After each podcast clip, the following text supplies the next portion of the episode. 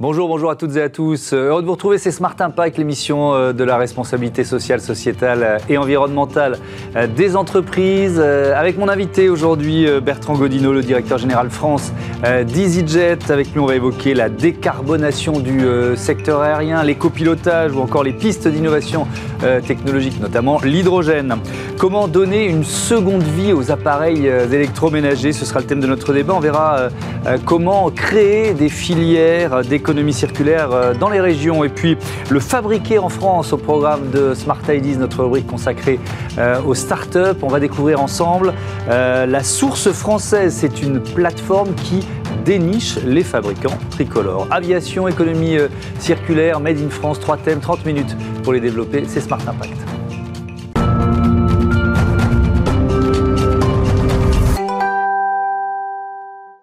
Bonjour Bertrand Godino, bienvenue.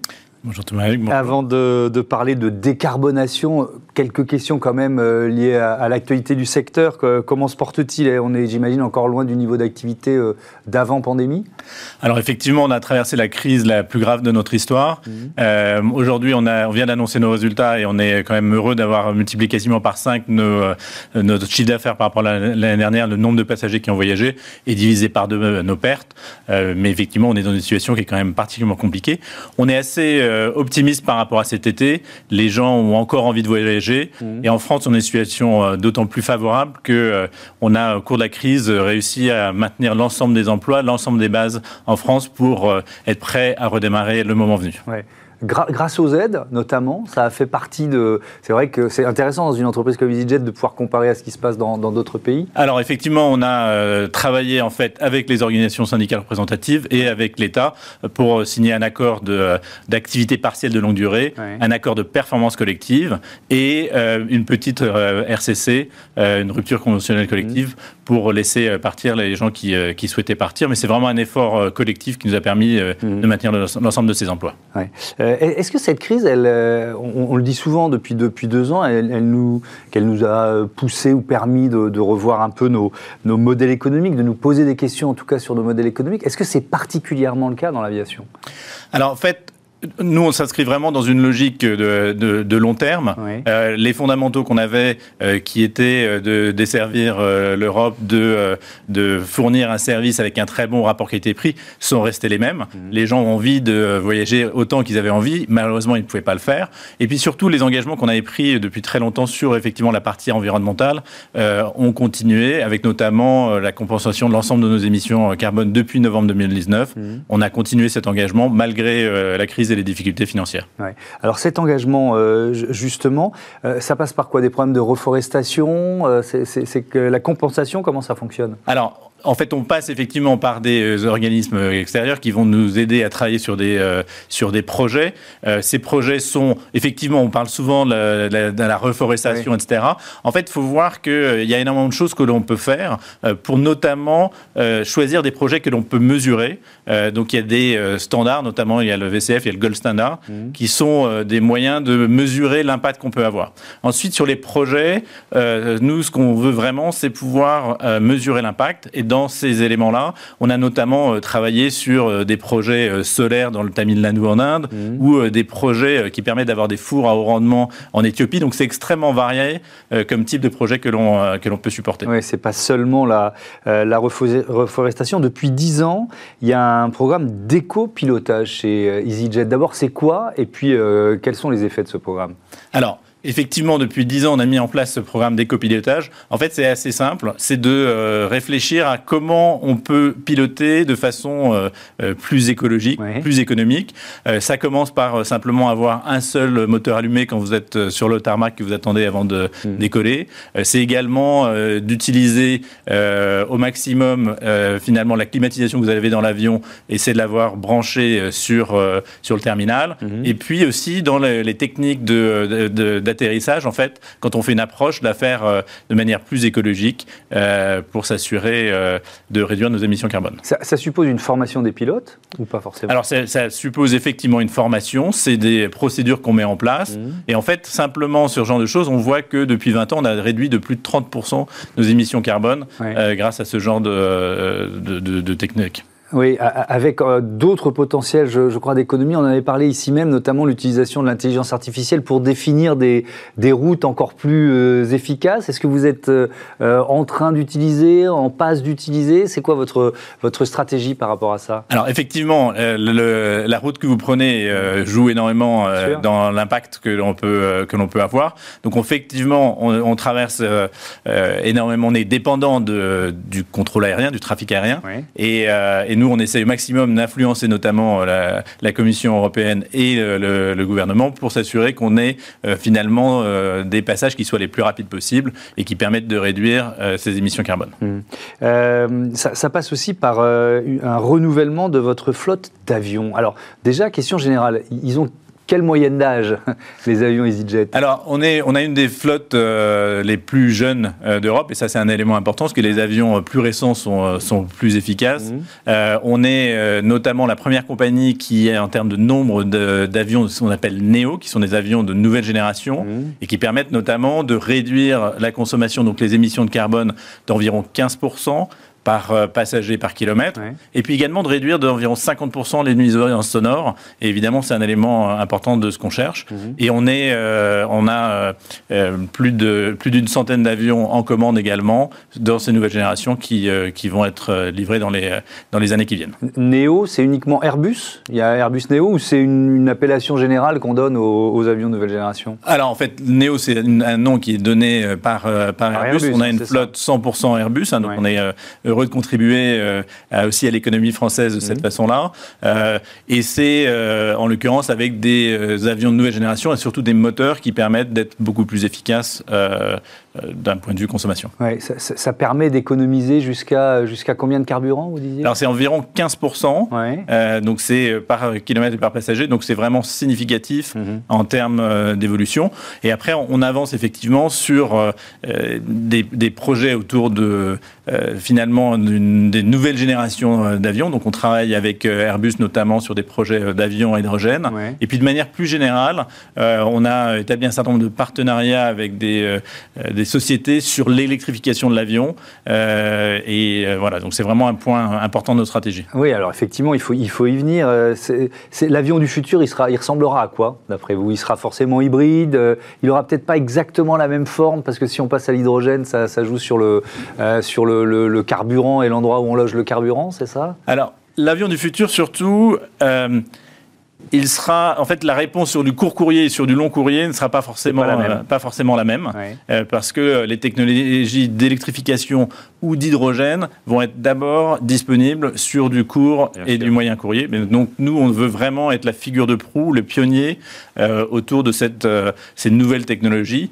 Et, et, fondamentalement, il y aura des différences, mais c'est surtout le fait que l'avion sera beaucoup plus électrifié. En fait, il y aura beaucoup plus de fonctions. Il sera hybride? Il sera effectivement hybride. Mmh. Euh, et euh, ce qui nous permettra euh, de, réduire de manière tout à fait significative les, les émissions en carbone et la consommation. Ça veut dire que vous disiez on utilise un seul moteur quand on est sur le tarmac, on pourra carrément couper le moteur pour être uniquement en, mode électrique Ça fait partie des pistes C'est encore un, tout petit peu tôt pour savoir exactement comment ça fonctionnera d'un point de vue opérationnel, mhm. mais l'idée c'est au maximum d'éviter d'utiliser du kérosène pour euh, alimenter de la climatisation et d'autres éléments de l'avion, évidemment euh, les moteurs euh, qui font la propulsion de l'avion. Mm. Mais alors vous disiez, on, travaille avec Airbus, ça veut dire quoi? Parce que vous n'êtes pas constructeur, donc quel rôle vous jouez dans, le, dans, dans la, la, conception finalement de ces avions du futur? Alors en fait, nous, on est, voilà, on est toute notre flotte est, est sur Airbus, donc on a aussi une volonté de partager nos besoins opérationnels et puis d'essayer de coordonner aussi euh, avec euh, les aéroports, parce que si vous passez avec des avions qui sont, qui ont, qui sont plus électriques, qui, qui ont besoin d'hydrogène, on a besoin aussi de travailler avec les aéroports pour mmh. assurer justement la, mise en service, finalement, de, voilà, de remplir son avion d'hydrogène de, de, d'hydrogène et ensuite de pouvoir évidemment voler avec. Mmh. Un dernier mot on, qui, qui, est important aussi, hein, c'est la place du plastique et de l'utilisation des plastiques à usage unique dans, dans, dans vos avions. Qu'est-ce que vous avez changé et Où vous en êtes de cet objectif? Alors, effectivement, ça fait partie des choses où aujourd'hui on a voilà, recyclé plus de 27 millions d'éléments en plastique dans, dans les avions. Mhm. Donc c'est vraiment quelque chose de, de, tout à fait significatif et on essaie de faire un maximum pour le réduire. Puis on essaie aussi, voilà, de, de, de réfléchir à tous les éléments sur lesquels on peut avoir un impact. Et par exemple, les uniformes euh, sont euh, faits avec des bouteilles de plastique euh, voilà, donc sur 5 ans, on va utiliser à peu près 2,7 millions de bouteilles pour faire ces uniformes mmh. qui ont évidemment un impact écologique très fort. Voilà, c'est vraiment penser à tous les éléments de notre métier, comment on peut être, avoir un impact qui soit le plus limité possible. Merci beaucoup, merci Bertrand Godino d'être venu nous présenter les engagements, les actions RSE de d'EasyJet. On passe à notre débat, la seconde vie de l'électroménager.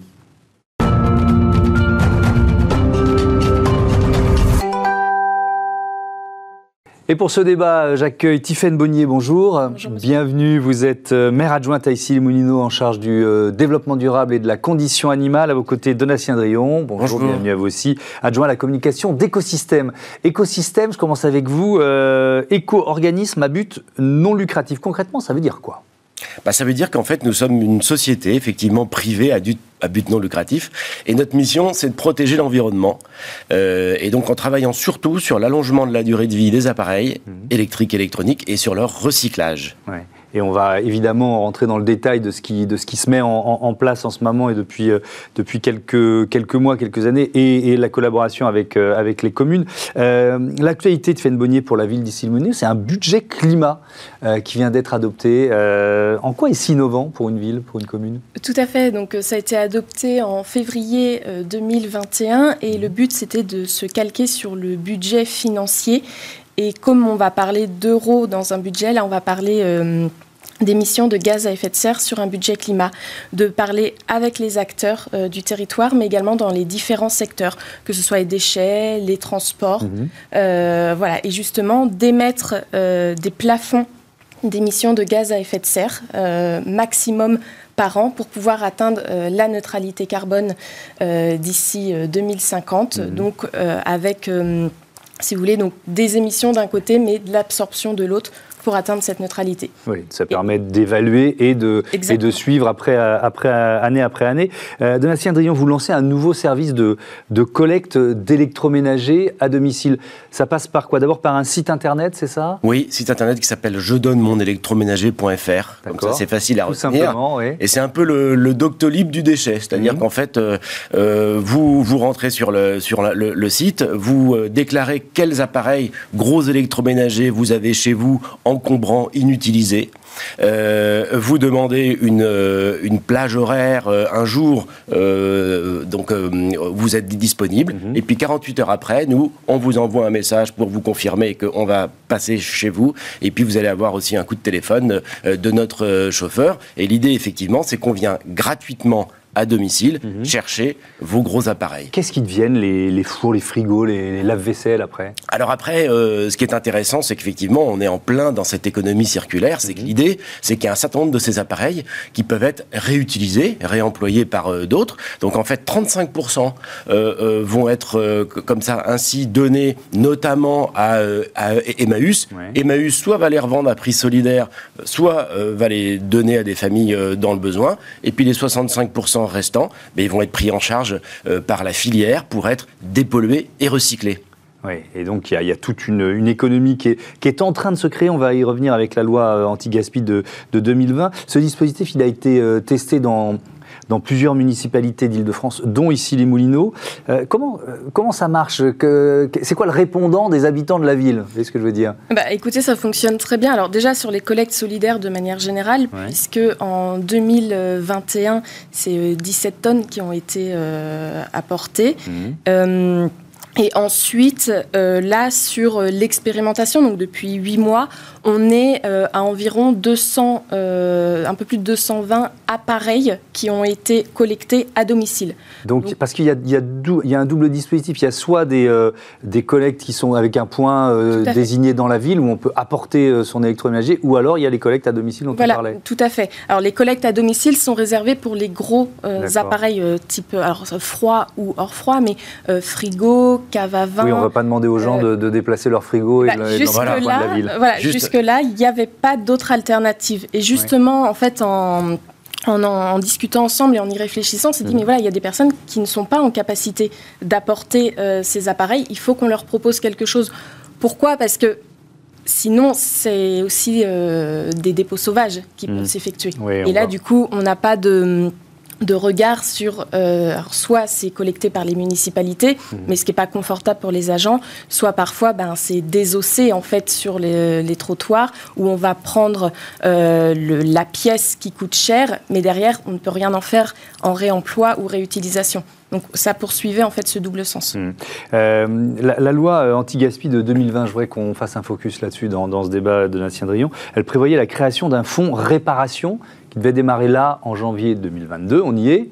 Euh, enfin, on est même février. Euh, il existe ce fonds et il y a un peu de, un peu de délai. Un petit peu, il y a un petit peu de délai. Il y a un petit peu de retard. Euh, en fait, donc c'est vrai que nous, ça fait 18 mois hein, qu'on travaille sur ce fonds. Ce fonds réparation, en fait, bah, c'est une très bonne idée hein, qui est dans cette loi AGEC, puisque l'idée, c'est de favoriser la réparation des appareils électriques et électroniques. Et comment la, favoriser? En créant finalement un réseau labellisé de, de, réparateurs, parce que mmh. ce qui fait peur aujourd'hui, ce qui freine un peu la réparation, c'est le fait de se dire où est-ce que je vais aller? Est-ce que j'ai un réparateur de confiance à côté de chez moi? Donc l'idée, c'est effectivement, c'est de créer un réseau de réparateurs euh, labellisés. Et derrière, c'est d'inciter le geste. Le deuxième frein à la réparation, c'est le coût. Hein, on hésite toujours, on se dit, bah voilà, mon appareil, il a déjà 6-7 ans, est-ce que ça vaut le coup de le, faire réparer mmh. bah Là, l'idée, c'est effectivement de proposer un bonus. On va vous proposer une aide euh, à, la, réparation. Ça peut être 20, ça peut être 30, euros, ça, dépendra de, l'appareil. Et en fait, euh, l'idée, c'est donc bah, de réduire la facture au final mmh. de, la réparation. Donc, euh, le dispositif, globalement, est prêt. Euh, euh, on est là en ce moment en discussion euh, avec les, pouvoirs publics pour affiner effectivement bah, la mise en place. C'est quoi C'est une histoire d'agrément? C'est une histoire de Alors c'est une histoire d'agrément. c'est une histoire effectivement de, de effectivement faut se concerter avec l'ensemble des, acteurs. Si vous voulez, c'est vrai que l'idée, c'est que par exemple, je vous parlais d'un réseau labellisé de, de réparateurs. Ce qui est important, c'est que tous les réparateurs puissent rentrer dans le, dans le, dans le, euh, le, système. Mais en même temps, si on est trop exigeant, on veut de la qualité. Si on mm. est trop exigeant, on risque. Euh, voilà, donc euh, il faut trouver ces consensus et ces consensus sont juste un petit peu plus longs que, que, prévu, mais on espère bien pouvoir euh, lancer en 2022. D'accord, ça reste l'objectif. Euh, Bonnier, c'est un, projet à la dimension de, de ce qu'on appelle le territoire Grand Paris Seine-Ouest. C'est quoi Grand Paris Seine-Ouest? Ça regroupe combien de communes et qu'est-ce qu'on y fait? Donc c'est l'établissement public territorial dont la ville d'Issy-les-Moulineaux dépend.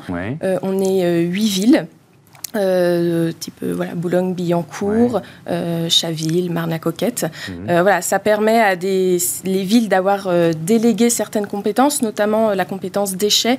Et c'est pour ça que, voilà, avec Écosystème, on travaille à l'échelle de l'établissement public territorial. Mhm. Qu'est-ce que vous en attendez, vous, de ce, de ce fonds réparation, de ce dispositif de manière générale?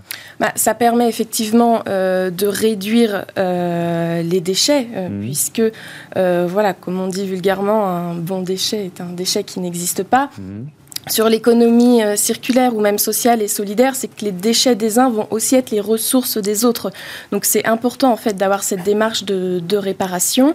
Et c'est pas parce qu'un appareil fonctionne mal ou à un instant T ne fonctionne plus qu'il ne peut pas être réparable. Mhm. Et voilà, c'est vraiment euh, important de pouvoir remettre ces appareils dans le circuit pour qu'ils puissent être réutilisés par d'autres ou tout simplement éviter voilà, cette partie recyclage qui coûte cher et mhm. qui est lourde aussi. Je voudrais qu'on parle des filières illégales. Qu'est-ce que ça représente, notamment tiens, dans une ville comme ici, les Moulineaux Alors, parce, que, évidemment, on parle de filières illégales, donc c'est toujours difficile. Est-ce qu'elles sont identifiées, etc. Mais de, quel phénomène on parle?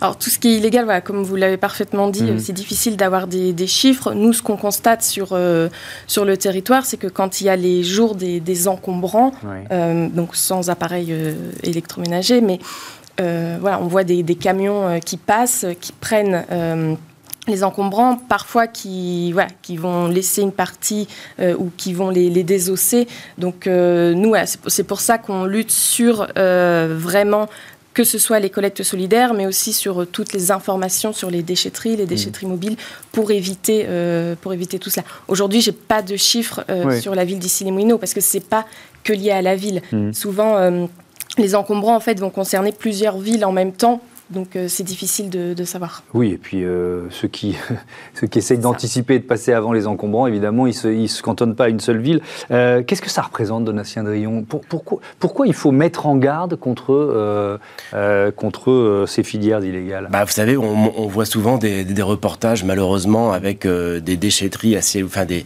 des, des, décharges à ciel ouvert dans les pays d'Afrique notamment. Mm. C'est dû aux, aux, filières illégales, malheureusement. C'est-à-dire qu'effectivement, vous avez des personnes qui vont euh, euh, récupérer euh, des, des déchets et puis qui vont, faire, qui vont les faire partir à, l'export, sous couvert parfois de dire qu'ils vont exporter des appareils qui, qui fonctionnent, c'est notamment les appareils informatiques. Mm. Et, donc ça, c'est un vrai fléau. On, on, on, estime qu'en France, c'est 450 000 tonnes hein, de, de, de, déchets qui échappent à la filière. Et c'est pour ça que c'est très important pour nous, pour lutter hein, contre ces filières illégales, bah, c'est d'aller chercher les appareils à la source, il n'y a que mm. ça. Vous, vous, vous, parliez tout à l'heure des problématiques de, du dépôt sauvage, ou des problèmes sur les trottoirs. Mm. C'est vrai qu'un frigo, par exemple, qui est déposé sur le trottoir, bah, vous avez des personnes qui vont récupérer les, les, les, compresseurs et puis bah, tous les gaz frigorigènes qui sont dedans. Mais c'est ce que j'allais vous demander, parce qu'un un, un, frigo, ça se dépollue d'une certaine exactement, façon. Exactement. Qu'est-ce qu'il faut faire? euh, un, frigo, oui, ça se dépollue, c'est-à-dire qu'il faut qu'il rejoigne la filière légale, donc soit via je donne mon électroménager.fr, soit via les collectes solidaires de quartier, mmh. soit via effectivement des, les gestes d'apport hein, qui sont euh, aujourd'hui qui fonctionnent bien en France, la déchetterie, bien sûr. Mmh. On vient collecter nous les appareils en déchetterie, et puis quand on achète un appareil neuf, faut essayer d'utiliser la reprise à la livraison. Hein, c'est votre, votre distributeur vous doit de reprendre gratuitement votre appareil, donc mmh. ça, il faut il, faut l'utiliser.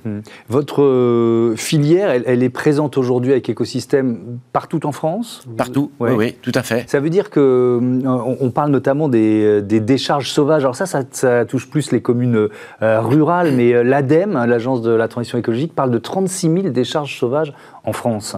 Euh, donc c'est quand même un phénomène euh, majeur. C'est pas forcément euh, d'énormes décharges. Parfois c'est des petits endroits en lisière de forêt où on va trouver effectivement des encombrants, parfois un petit frigo, des choses comme ça. Vous, vous, vous, luttez contre ça aussi? Comment, quelle place vous prenez dans ce dans ce combat-là? Bah nous c'est effectivement c'est beaucoup de, de, discussions avec les pouvoirs publics, mmh. beaucoup de, de également de dossiers qu'on partage avec des, des municipalités Hein, pour euh, Parce que souvent dans les petites communes, ça, vous savez, ça, repose sur quoi? Ça repose sur la bonne volonté du maire. Quand c'est une commune de moins de, de 1500 habitants, euh, il n'a pas les moyens, il n'a pas une équipe, donc c'est souvent le maire ou son adjoint qui va lui-même euh, chercher les Exactement. Qui mis dans la décharge. Voilà. Donc en fait, nous, on aide beaucoup de, pour toutes les, les, démarches en fait qui vont être des démarches où on, porte plainte. On essaie effectivement, mmh. comme ça, bah, de, de, freiner. Voilà. On fait aussi. Il y a beaucoup de choses qu'on fait, c'est que on aide, on soutient beaucoup euh, tout, tout ce qui va être la sécurisation des, déchetteries, notamment, mmh. parce qu'il y a beaucoup de pillage aussi. Hein. Mmh. Euh, euh, donc ça, ça fait partie des, actions hein, en collaboration avec donc les collectivités locales. Merci beaucoup, merci à tous les deux d'être venus présenter voilà, cette filière qui est en train de s'organiser, l'économie circulaire sur l'électroménager. on passe à Smart IDs, le fabriqué en France.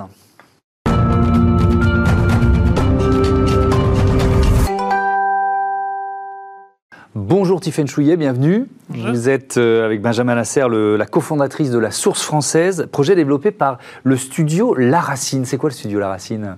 Le studio La Racine, c'est un studio qui accompagne les fabricants français et les jeunes marques euh, éco-innovantes mhm. euh, dans la stratégie de design global. Donc on travaille notamment sur tout ce qui est matériaux traditionnels et on accompagne sur tout le pan design, design industriel et stratégie de marque. Mhm. Et donc vous, avez décidé de créer cette plateforme, la source française. c'est quoi les services? Qu'est-ce qu'on trouve sur la plateforme La Source française? Alors, la source française, c'est un projet qu'on a développé il y a deux ans, qui a vraiment pour la même mission en fait que celle du studio, qui est d'accompagner, d'encourager et de pérenniser les savoir-faire en France. Mmh. Donc, on a développé euh, ce projet-là justement avec euh, avec la volonté euh, de mettre en relation les tous les porteurs de projets, les entreprises, les entrepreneurs qui cherchaient un fabricant français à trouver immédiatement le, bon fabricant qui allait répondre à leurs besoins. Mmh. Donc, on trouve des fabricants français Combien il y en a de référencés? Dans combien de secteurs d'activité? Alors, on a vraiment volonté à être une plateforme professionnelle et multisecteur. Donc, sur notre plateforme, on va trouver euh, un très grand nombre de secteurs d'activité. Je ne saurais pas vous dire exactement combien, mais un mhm. très grand nombre de secteurs d'activité. Par exemple, ça va de... Alors, ça va de tout ce qui va être menuiserie, ça mhm. va être tout ce qui est dans lié à la fabrication, ça peut être tout ce qui est imprimerie, tout ce qui va, ça va être la mode, les, la décoration, la puriculture Ouais, donc c'est vraiment, vraiment, vaste. Exactement. On ne va pas aller vers l'alimentaire et on ne va pas aller vers la chimie et tout ce qui est trop technologique. Mais alors moi, ce qui m'a surpris, c'est euh, finalement la difficulté de certains fabricants euh, français à se faire connaître. Euh, pourquoi ils ont du mal à se faire connaître alors qu'il y a une demande qui est très importante et comment vous y remédiez? Alors aujourd'hui, on voit qu'il y a un retour, en effet, il y a une mmh. demande qui, revient. Euh, c'est pas forcément dans la nature non plus euh, des fabricants de faire de la communication mmh. euh, à outrance ou du marketing. Euh, nous, notre volonté, c'est vraiment de, mettre en, de les mettre en lumière, mais surtout de mettre en lumière leur savoir-faire, qu'est-ce qu'ils sont capables de, faire. Et, je pense qu'il y a eu aussi un, temps où l'industrie n'a pas été la priorité en France, et, et donc toute la communication autour de ces acteurs n'a pas été jusqu'au bout. Mais votre accompagnement de ces fabricants français, il prend quelle forme? Donc nous, on est avant tout un, bureau d'études. La Racine, c'est un bureau d'études. Donc on a développé euh, cette solution, la source française, déjà pour tout d'abord mettre en relation euh, les, demandeurs et les fabricants. Mais à côté de ça, on va accompagner en fait le porteur de projet dans toute sa démarche pour réussir euh, sa fabrication française. C'est-à-dire que dans un premier temps, on va, on va voir avec lui tous les éléments de son projet. On va bien sûr le mettre en relation avec les bonnes personnes, mais on va aussi l'accompagner dans la réflexion sur son produit, sur ses plans, sur son design, pour que son projet puisse vraiment aboutir en France. Notre but étant que le maximum de projets aboutissent en fabrication française. Il y, a vraiment un mouvement de relocalisation Vous le voyez, vous, à l'œuvre en ce moment? Alors, on le voit en effet. Oui, oui, oui. On, à notre niveau, on le voit beaucoup.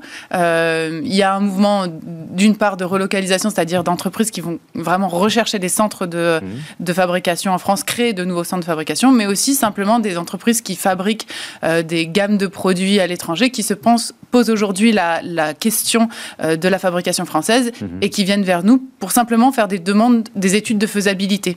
Est-ce qu'on peut, est-ce qu'on pourrait imaginer faire cette gamme de produits qu'on fabrique habituellement euh, en Asie, en France? Mhm.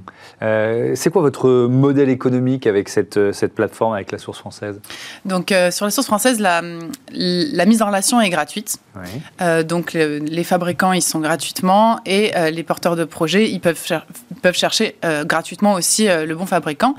On va nous... comment vous gagnez de l'argent Voilà, on va, on va euh, avoir euh, tout un, panel de, services annexes, mhm. justement dans l'accompagnement des projets ou dans plus de visibilité, par exemple, pour les fabricants. Et tous ces petits services annexes sont, euh, sont payants. D'accord. Et, je reviens juste en, 20 secondes vraiment pour les, pour les fabricants français. Plus de visibilité, ça veut dire quoi? Vous leur créez une page Internet? Vous, vous les mettez en valeur sur, le, sur la plateforme? Exactement. Donc euh, aujourd'hui, euh, on a une première version de notre plateforme qui n'est pas encore euh, la définitive, mais chaque fabricant a une page qui lui est réservée et qui détaille vraiment ses savoir-faire en, profondeur, parce qu'on a avec chacun fait un petit audit de savoir-faire.